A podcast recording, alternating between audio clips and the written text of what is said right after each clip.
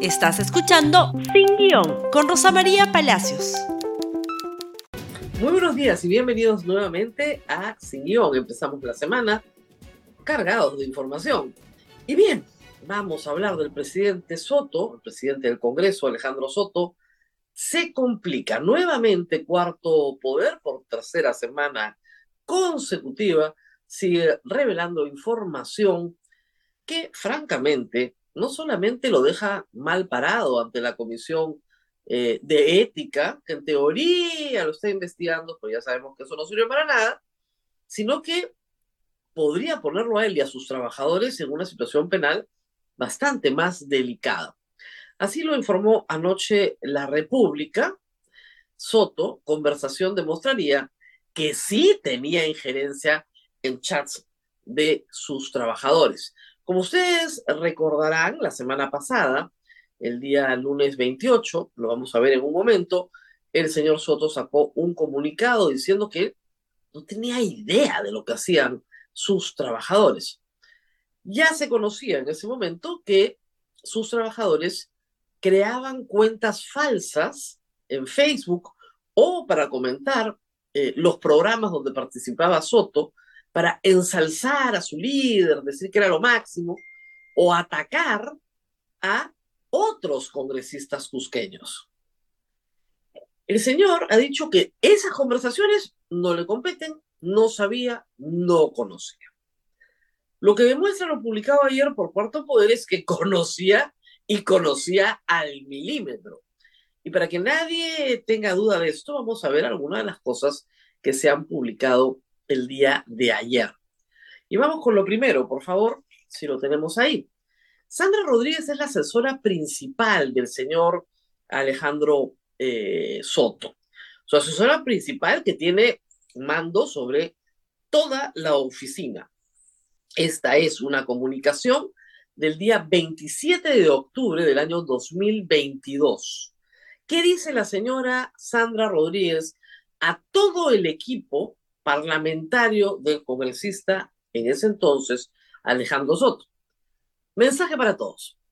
No saldrá del despacho ninguna acción ni actividad, incluidos videos, que no tengan mayúsculas autorización del congresista bajo responsabilidad de ser retirados del despacho. Dos, invocar el respeto a las jerarquías bajo responsabilidad de lo indicado anteriormente. Gracias. O sea, que hay una jerarquía, el congresista, su asesora y el resto. Entonces, Penélope Contreras, que es la técnica que está comprando siempre publicidad en Facebook, con cuotas que exige a sus compañeros de 50 soles, dice, ok, doctora, Melissa Bowman, está bien, doctora, Yeshira Peralta, está bien, doctora, Rosa Buitrón, entendido, Sandrita. Sandra Rodríguez repite, por disposición del congresista, o sea, quiere una confirmación, dar por enterado su conformidad. O sea, lo que acaba de poner el congresista le exige que le den una conformidad. Es decir, no se puede realizar ninguna acción ni, actividad, incluidos videos, que no tengan autorización del congresista. Por lo tanto, todo lo que coordina Sandra Rodríguez sobre el congresista tiene que tener autorización del congresista. Y si alguien tiene alguna duda, les pide que pongan claramente su confirmación. Entonces, los que no han contestado comienzan, ¿no? Eduardo Quesada, ok. Julio Castillo, doy conformidad. Yeshira Peralta, de nuevo conforme. Esa repite, no vaya a ser que se crea que no ha, conforme, no ha entendido. Rosa Buitrón, conforme. Edgar Gamarra, conforme. Todos conformes. Ahí está, pues, señor Soto. ¿Cómo le explico? Esta prueba es clarísima. Día 27 de octubre del año 2022. Nada sale de esta oficina, ninguna acción, actividad, incluso el video, sin aprobación del congresista. Y si alguien tiene duda, el congresista me exige que les exija a ustedes que notifiquen su conformidad. Porque si no, afuera, los votamos. No sé qué hagan en su chat mis trabajadores. Ay, ay, ay. Pero la cosa se agrava por una razón. El señor Soto trabajó muchos años como periodista de un medio local en Cusco, CTC. Al mismo tiempo dupleteaba como asesor legal, ¿no? Sin ningún problema. ¿No? Hay algunos bienaventurados, ¿no? Entonces era abogado de López Aliaga en el Cusco y al mismo tiempo era periodista del CTC. Nadie, nadie un problema ético, por el contrario, tal vez haya resuelto muchos.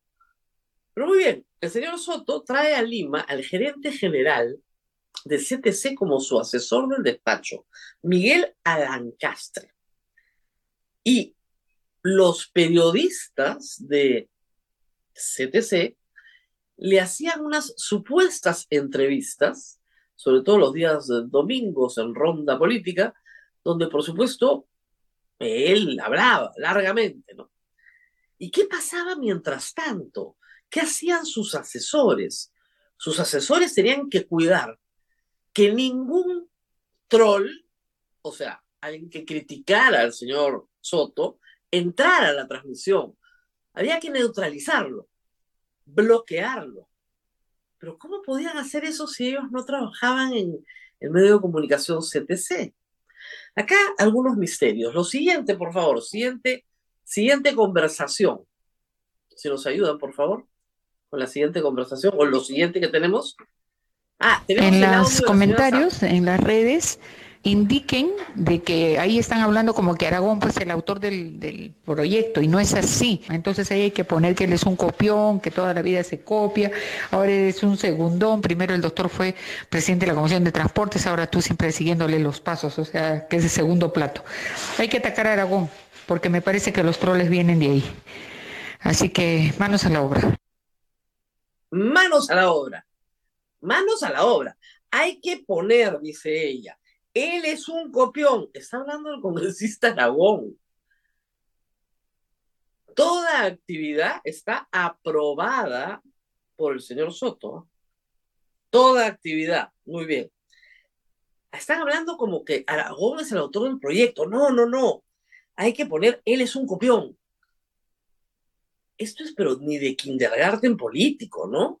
O sea, imagínense el tamaño del ego del señor Soto para que mande a un equipo de personas que trabajan para el Congreso del Perú a ponerse manos a la obra para poner comentarios absurdos que nadie lee, además, discúlpenme, en la transmisión de un programa en el Cusco se les va la vida en esto, manos a la obra, horas de tiempo dedicado.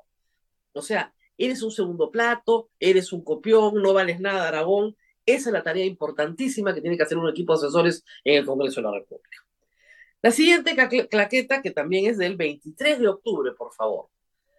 Acá miren ustedes qué grave, y acá se demuestra lo que les estaba contando. Edgar Gamarra, técnico, les dice, la página de CTC no me permite comentar, ¿a ustedes también les pasa lo mismo? Penélope Contreras dice, ¿con qué cuenta estás? Imagínense usted la cantidad de cuentas que tiene. Eh, a Sandra Rodríguez, la asesora, dice, sí permite. Edra Gamarra dice, la de siempre. Y acá Penélope Contreras contesta, todos están habilitados, nadie está bloqueado, nadie tiene acceso más que yo para bloquear. Por eso sé que no estás bloqueado. Perdón, una trabajadora del despacho del señor Soto tiene autorización para ser la única para bloquear ingresos de un canal de televisión privado. Es como si la República le entregara, ¿no es cierto?, a un congresista y a sus trabajadores la posibilidad de bloquear comentarios en este programa porque no le gusta lo que estamos diciendo de él. O sea, olvídense de la ética periodística de CTC, ¿no? Y eso es cualquier cosa. Le das trabajo a un abogado que tiene práctica de abogado mientras hace comentarios en televisión, y luego a ese mismo abogado le pones a tu gerente general de asesor, y luego le das acceso a su técnica para que bloquee los comentarios que no le gusta cuando hablan mal de él que bien ganado se lo tendría además. Ella dice, yo soy la única que puedo bloquear los comentarios. A ver, regresemos a la hipótesis de que el señor Soto no sabe esto. ¿Cómo puede no saberlo, pues? Si ya la señora Sandra les ha dicho a todos, acá toda actividad es aprobada por el congresista. No hay más, ¿eh? la cosa continúa. Siguiente, por favor, si me ayudan. El señor Julio Castillo, asesor, opina lo siguiente.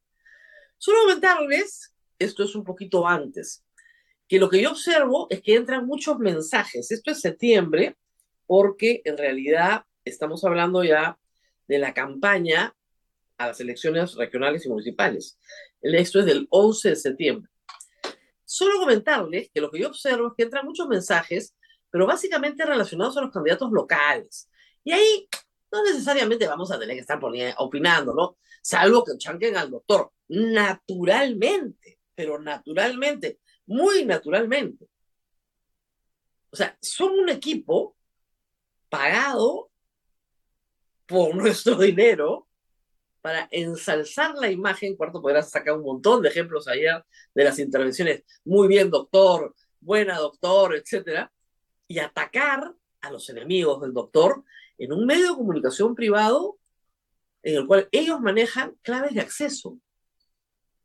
Si eso no es especulado de uso, yo no sé qué cosa es especulado de uso.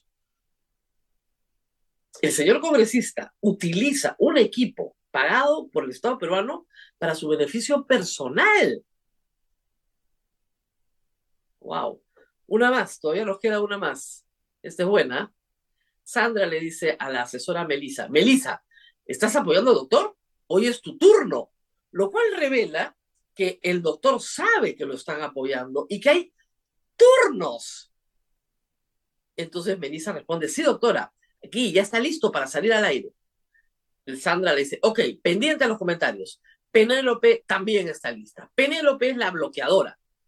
Entonces, Marisa, Melissa tiene que ensalzar al señor y Penélope, que está lista, va aniquilando los comentarios, porque lo que importa a estas personas, lo único que interesa, a lo que dedican la mayor parte de su tiempo y a su trabajo es a bloquear los trolls del señor Soto.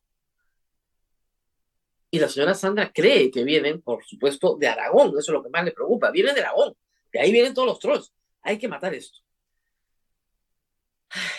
¿Realmente ustedes creen que el señor Alejandro Soto puede seguir siendo presidente del Congreso del Perú?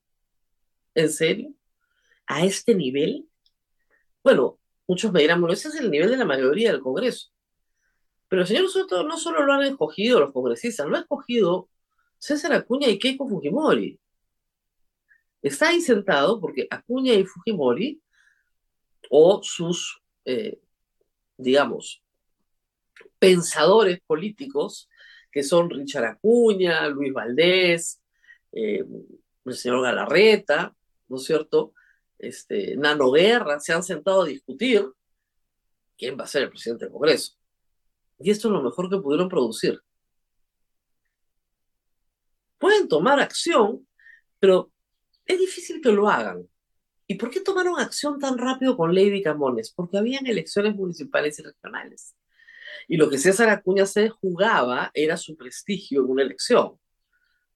Ahora ya no hay elecciones. Y no van a haber elecciones las antipáticas elecciones hasta el 2026, según este Congreso. Entonces van a hacer lo que les dé la gana, porque el único límite que tiene el Congreso y el Ejecutivo es el voto popular. Y como no hay voto popular, no hay ninguna esperanza de que haya voto popular del 2023 al 2024 y al 2025, van a hacer exactamente lo que les da la gana. Y solo va a ser peor. La corrupción va a ser peor.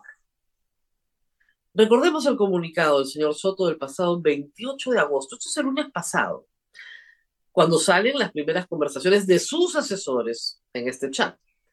Rechazo categóricamente las expresiones de los chats propalados ayer por Cuarto Poder. Deslindo con este tipo de manifestaciones agraviantes. Expreso mi absoluto respeto a todos mis colegas parlamentarios. Dichas conversaciones se produjeron en un chat grupal, sobre el cual no tenía conocimiento ni injerencia alguna. Dice el doctor, ¿no? Iniciaré una investigación interna para esclarecer esta lamentable situación. Sus colegas parlamentarios hicieron, como ustedes recordarán, una conferencia de prensa la semana pasada. Señor Aragón ha dicho que él no tiene ningún ejército de trolls, ningún troll. Tal vez los tenga, porque parece ser que esta es una práctica común de los despachos parlamentarios. Bueno, así lo dijo el señor Nando Guerra. Dijo que él discrepaba porque los parlamentarios podían tener, ¿no es cierto?, una participación con sus asesores para, como dijo, hacer política. Esto es hacer política. Oigan, yo tengo una cuenta de Twitter hace 13 años. La manejo sola. No tengo community manager. Y tengo este dedito y tengo más de 90 mil bloqueados a mucha honra, pero claro, tengo 3 millones 700 mil seguidores. No se necesita más que poner cosas interesantes para generar una audiencia no tengo 8, 10 o 15 asesores pagados por el Estado peruano creando cuentas falsas para decir mi jefa es lo máximo. Va a seguir ahí. Va a seguir ahí. Salvo que, bueno, algunos, algunos, este, a ver, algunas plataformas mundiales decidan que el señor se comporta como un troll y hay que también sacarlo del sistema, ¿no? Cuando detectan bots y trolls, por si acaso lo sacan del sistema. Ya sería el colmo, ¿no? Que a un congresista peruano lo saquen del sistema por hacer esto, que es trampa. Pero el fin de semana no solamente fue malo para el señor presidente del Congreso por esta historia, sino también por lo siguiente, publicación de La República en portada, por favor. El municipio de Yucay confirma que el presidente del Congreso no contaba con licencia. No contaba con nada. Es decir, a ver, para construir algo en un predio rústico, primero tienes que pedir una habilitación urbana, luego un certificado de conformidad, luego tienes que pedir tu licencia de construcción. Ya, el señor no tenía un papel, no hay expediente, nada. Hay que decir que también en la municipalidad de Yucay son ciegos, ¿no? Porque digamos que el edificio tiene cinco pisos y dos torres, o sea, dos torrecitas, pero ocho departamentos salen ahí. Bien rendidor. No es zona arqueológica, pero es zona monumental. No se puede construir más allá de dos pisos. Entonces, como el señor no tenía licencia de construcción, ni tampoco le dieron la conformidad de obra final, ni tampoco pudo escribir la fábrica, ni tampoco hay una declaración ante la municipalidad de Pedro Urbano completo, nunca ha pagado el predial. O sea, le metió cabeza a la municipalidad de Yucay dos veces. Primero construye sin licencia, luego después de que construye, jamás ha pagado impuesto predial por eso. Por nada. Ni un ladrillito. Nunca pagó. 13 años, no, se lo construyó en 2014. Ya van a ser nueve años. Nunca ha pagado predial. Esos son nuestros congresistas, pero este señor es el que los preside. Por si acaso, lo único que puede hacer la municipalidad de Yucay es la demolición. De acuerdo a ley, no queda otra que demoler, por si acaso. Por si acaso. Si es que existe ley. Si es que existe ley, ¿no? que para los congresistas, cuando están en el poder, pues simplemente no existe. Vamos a la pausa, la pausa la trae Samsung y regresamos con otro congresista.